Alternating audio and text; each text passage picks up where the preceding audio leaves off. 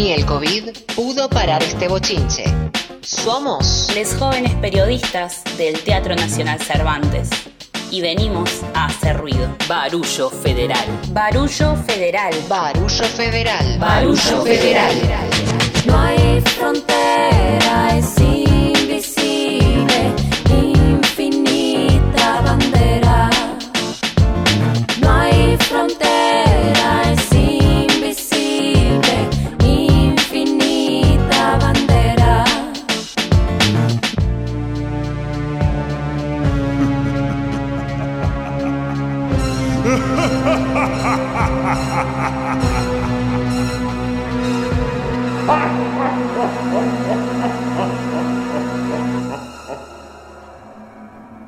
Toda casa antigua está habitada por fantasmas. Un edificio de 100 años como el Teatro Cervantes no podía ser la excepción. Los pasillos, salas y escenarios del centenario teatro están interpelados por la envidia, la muerte y la traición. De ficción y de las otras, pero como dijo el amigo Jack el destripador de Londres, vamos por partes. Esperen a escuchar. La maldición de la dama boba. Cuentan los rumores que en el año 1897 no solo llegó desde Madrid a Buenos Aires el barco que traía a la actriz María Guerrero y a su esposo Fernando Díaz de Mendoza, sino también una promesa oscura que les permitiría cumplir su sueño, el Teatro Cervantes. Esta era una inversión innovadora pero económicamente riesgosa y que ponía en juego la honra y la reputación del matrimonio. Pero, ¿qué más necesitaban para concretar este sueño además de una gran fortuna? La actriz era devota de la lectura de cartas y las artes oscuras y convocó a un espiritista de su confianza para invocar a los espíritus del más allá teatral. Necesitaba la protección de tres espíritus para asegurar el éxito de su proyecto. Las mujeres se sentaron dentro de un círculo de sal y encendieron velas negras alrededor de un tablero Ouija. Con las manos en la mirilla comenzaron a descifrar con quién hablaban. Primero se presentó Miguel de Cervantes Saavedra, que solicitó que el teatro llevara su nombre como condición para la prosperidad. Concedido, bramó María Guerrero con voz teatral. El siguiente espíritu en manifestarse fue Lope de Vega, quien exigió que el primer estreno del teatro fuese su obra La Dama Boba y que para asegurar el éxito fuera la propia María Guerrero la protagonista. Halagada, la actriz concedió también. Por último, una sombra femenina se insinuó en un rincón oscuro de la habitación. Era María Tomás Antera Baus Ventura, primera dama de los teatros de Madrid y enemiga acérrima de Francia desde los tiempos de la invasión. El fantasma de Antera Baus dijo que protegería el futuro Teatro Cervantes a cambio de que ningún autor, autora, actriz, actor o pieza francesa alguna pusiera nunca sus infectas patas galas sobre el escenario principal. María Guerrero aceptó. El 5 de septiembre de 1921, con el estreno de La Dama Boba, se inaugura el Teatro Nacional Cervantes y María Guerrero comienza a pagar sus deudas con los fantasmas del más allá teatral. La promesa del fantasma de Antera Baus se mantuvo en pie hasta que el viernes 9 de agosto de 1961 la compañía del Théâtre Francais se presentara en el edificio de la calle Libertad. Al día siguiente, un sospechoso incendio devora el escenario y causa daños que mantienen inactivo al teatro durante siete años. En 2019, al día siguiente de que el director francés Michel Didim presente el ciclo Tintas Frescas, el jefe de tramoyistas aparece colgado de una de las sogas que tensan el telón cortafuegos. La investigación policial cataloga el caso como suicidio. Ni una palabra se dice del antiguo pacto antifrancés sobre el cual el teatro había sido construido. En 2021, en medio de la pandemia, luego de un año y medio de inactividad, el teatro vuelve a abrir sus puertas con el estreno de Teoría King Kong de Virginie Despentes, una novelista francesa. ¿Qué tragedia recaerá esta vez sobre nuestro querido Teatro Cervantes? ¿Quién será la próxima víctima del espíritu de Antera Baus? ¿Algún espectador? ¿Vos? Parece que los fantasmas condicionaron desde un comienzo el nombre y la seguridad del teatro. Si no me creen, prueben pararse frente a uno de los espejos de los baños de algún pasillo y repetir cinco veces el nombre de Ollantay. A menos que tengan miedo del reflejo de Ollantay.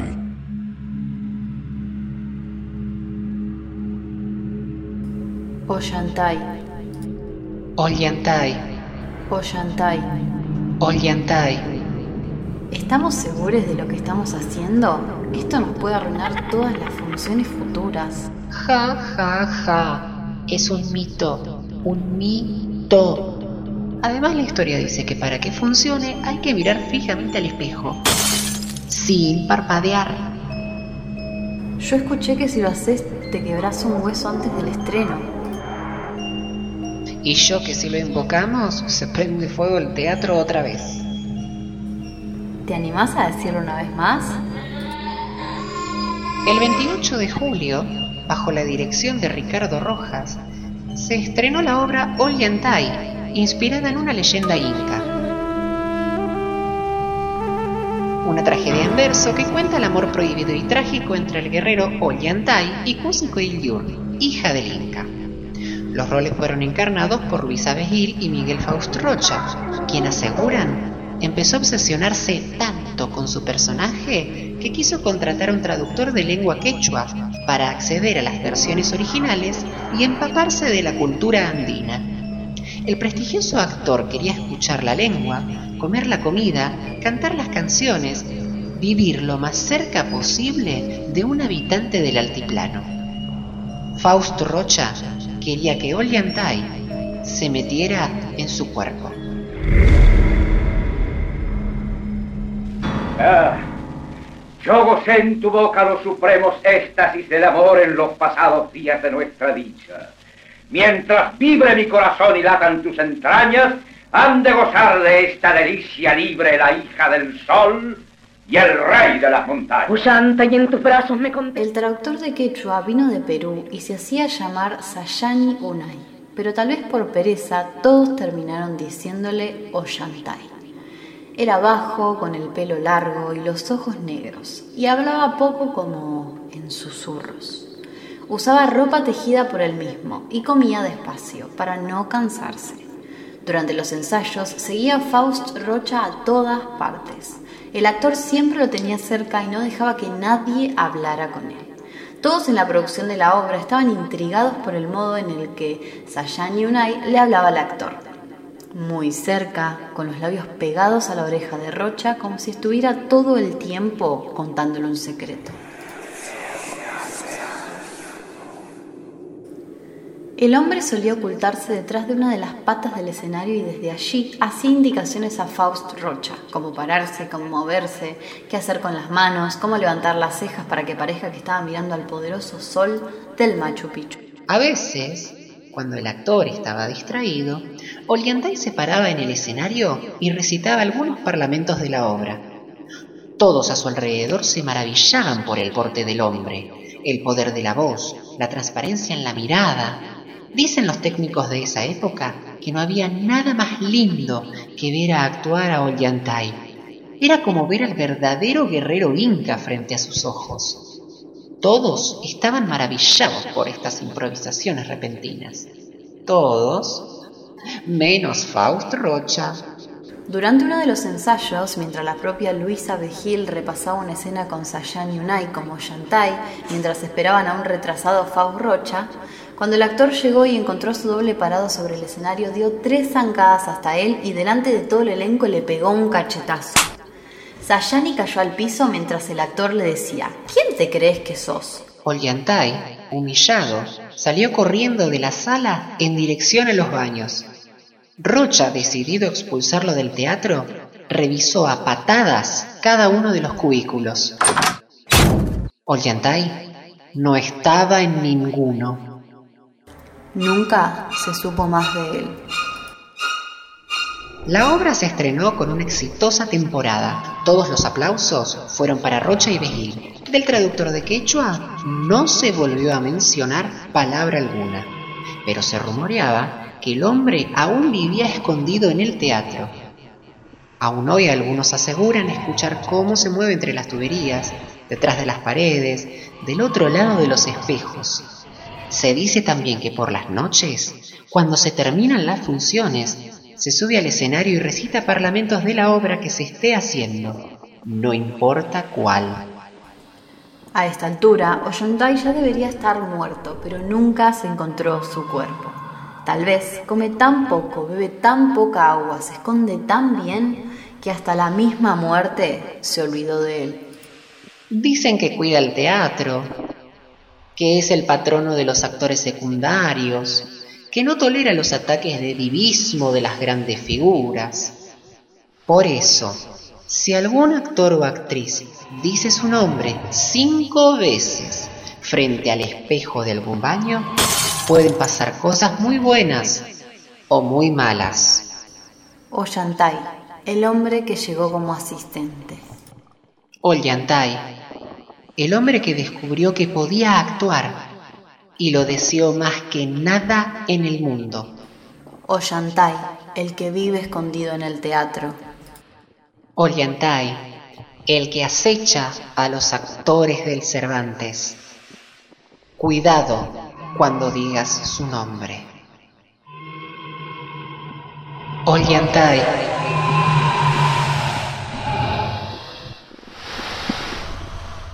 Qué peligroso es ofender a los espíritus y nada peor que la venganza de un fantasma ofendido. Pero ningún alma en pena está más en pena y más ofendida que Alfonsina Furiosa.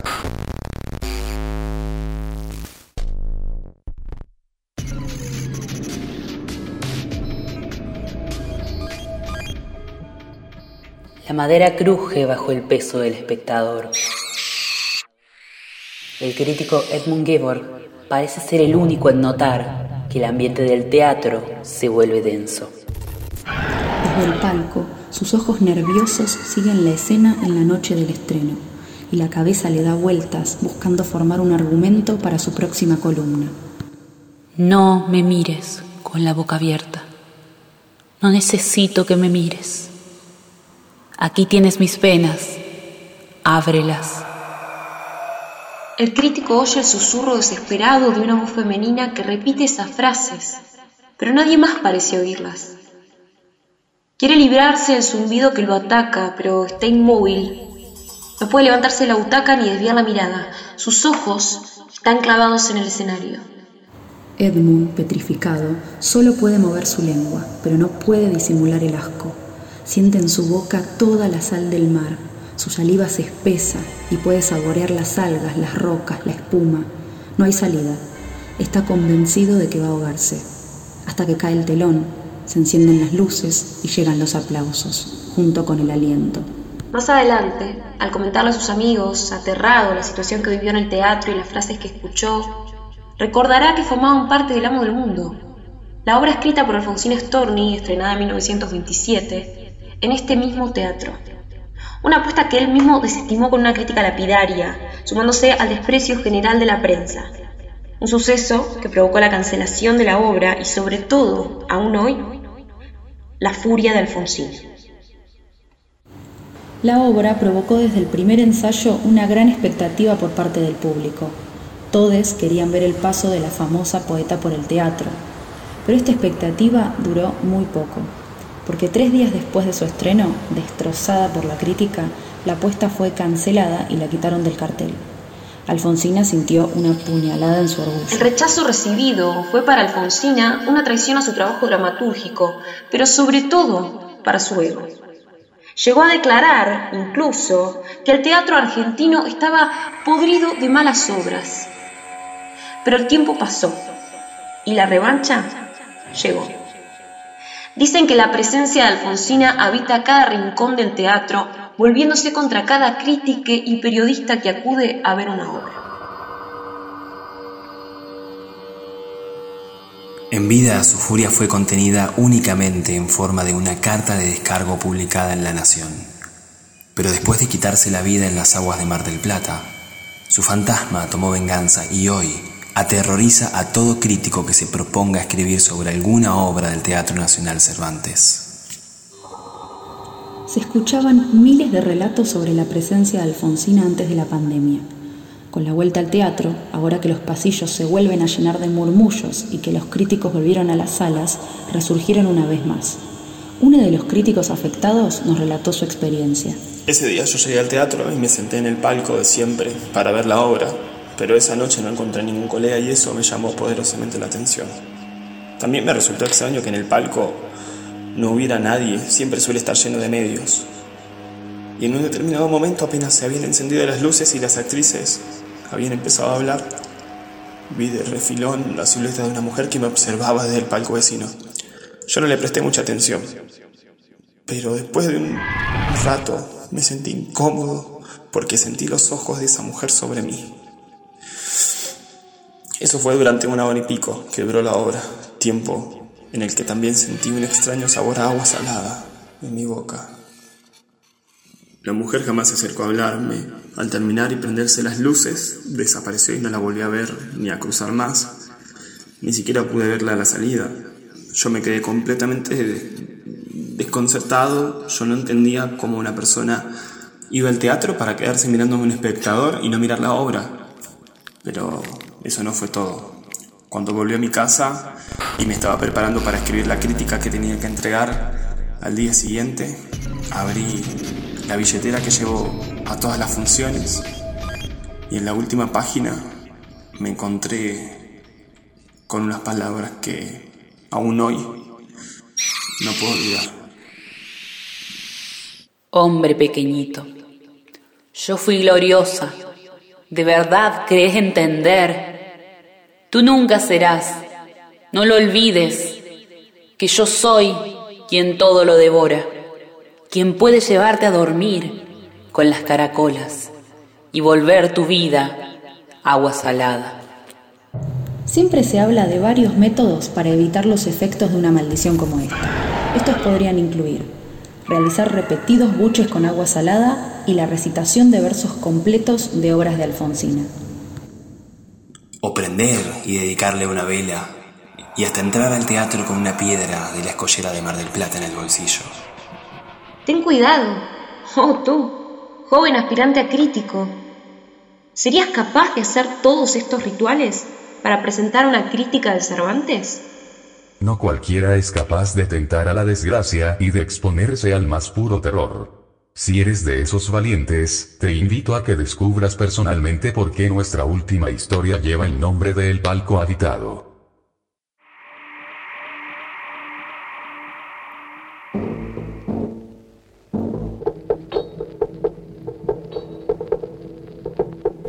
Quienes dicen que cada 5 de septiembre, día en que se inauguró el teatro en 1921, a la medianoche se escuchan sonidos y voces de lo más peculiares.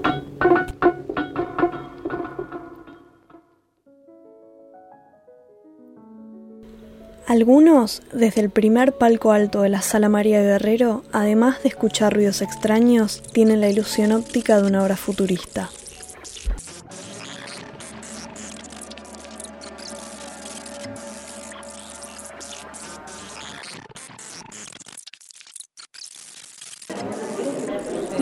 Sostienen que solo son las voces de los trabajadores del lugar, pero hay otros que dicen que son los fantasmas que merodean por el Cervantes, que se juntan para presentar un espectáculo teatral que nadie logra descifrar. ¿Qué se oculta detrás del telón del Cervantes cada noche? ¿Qué secretos guarda su escenario? Extrañas apariciones inquietan a cualquier presente cada 5 de septiembre. ¿Serán las voces del pasado? ¿Los recuerdos del teatro previos al trágico incendio de 1961?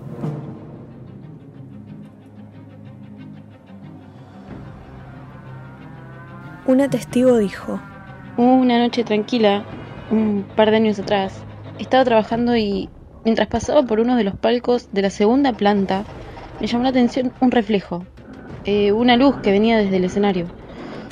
Decidí acercarme para poder tener una mirada distinta de la sala. En ese momento algo extraño ocurrió. Por un segundo logré ver una puesta en escena, llena de actores, vestidos de una manera muy extraña y hablando un idioma desconocido. Mi piel se erizó. recordé que en el teatro rondan fantasmas y decidí salir corriendo del lugar. Del miedo no pude ni siquiera grabar y jamás conté lo que había escuchado y visto por temor a que me trataran de loca. Cada 5 de septiembre, desde aquel entonces, pido cualquier turno menos la noche. Una medium intentó resolver nuestras dudas. La sala tiene desde su creación un vórtice en ese primer palco alto. Una especie de ventana a todos los tiempos. Cuando se la bautizó con el nombre de María Guerrero, quedaron plasmados en ella todos los deseos de la actriz y directora.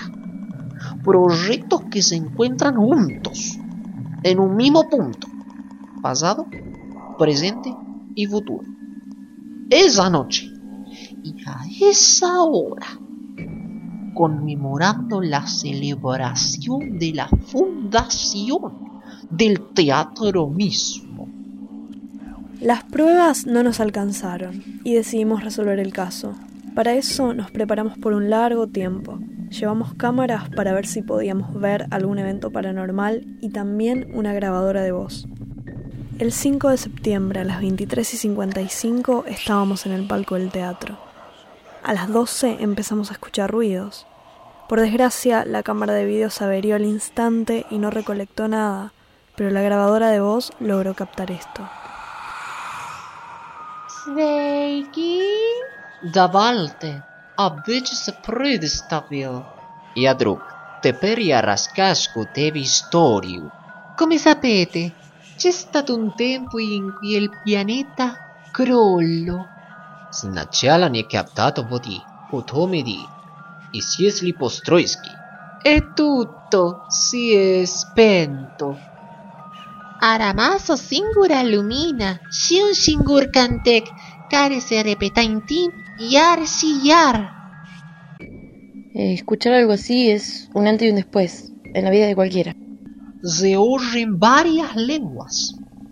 Es como un portal hacia el interior del teatro mismo, de la teatralidad en todas sus épocas y de lo que se viene. Las pruebas están sobre la mesa, pero la última palabra la tienen ustedes. ¿Será que el Cervantes revela este secreto a pocos elegidos?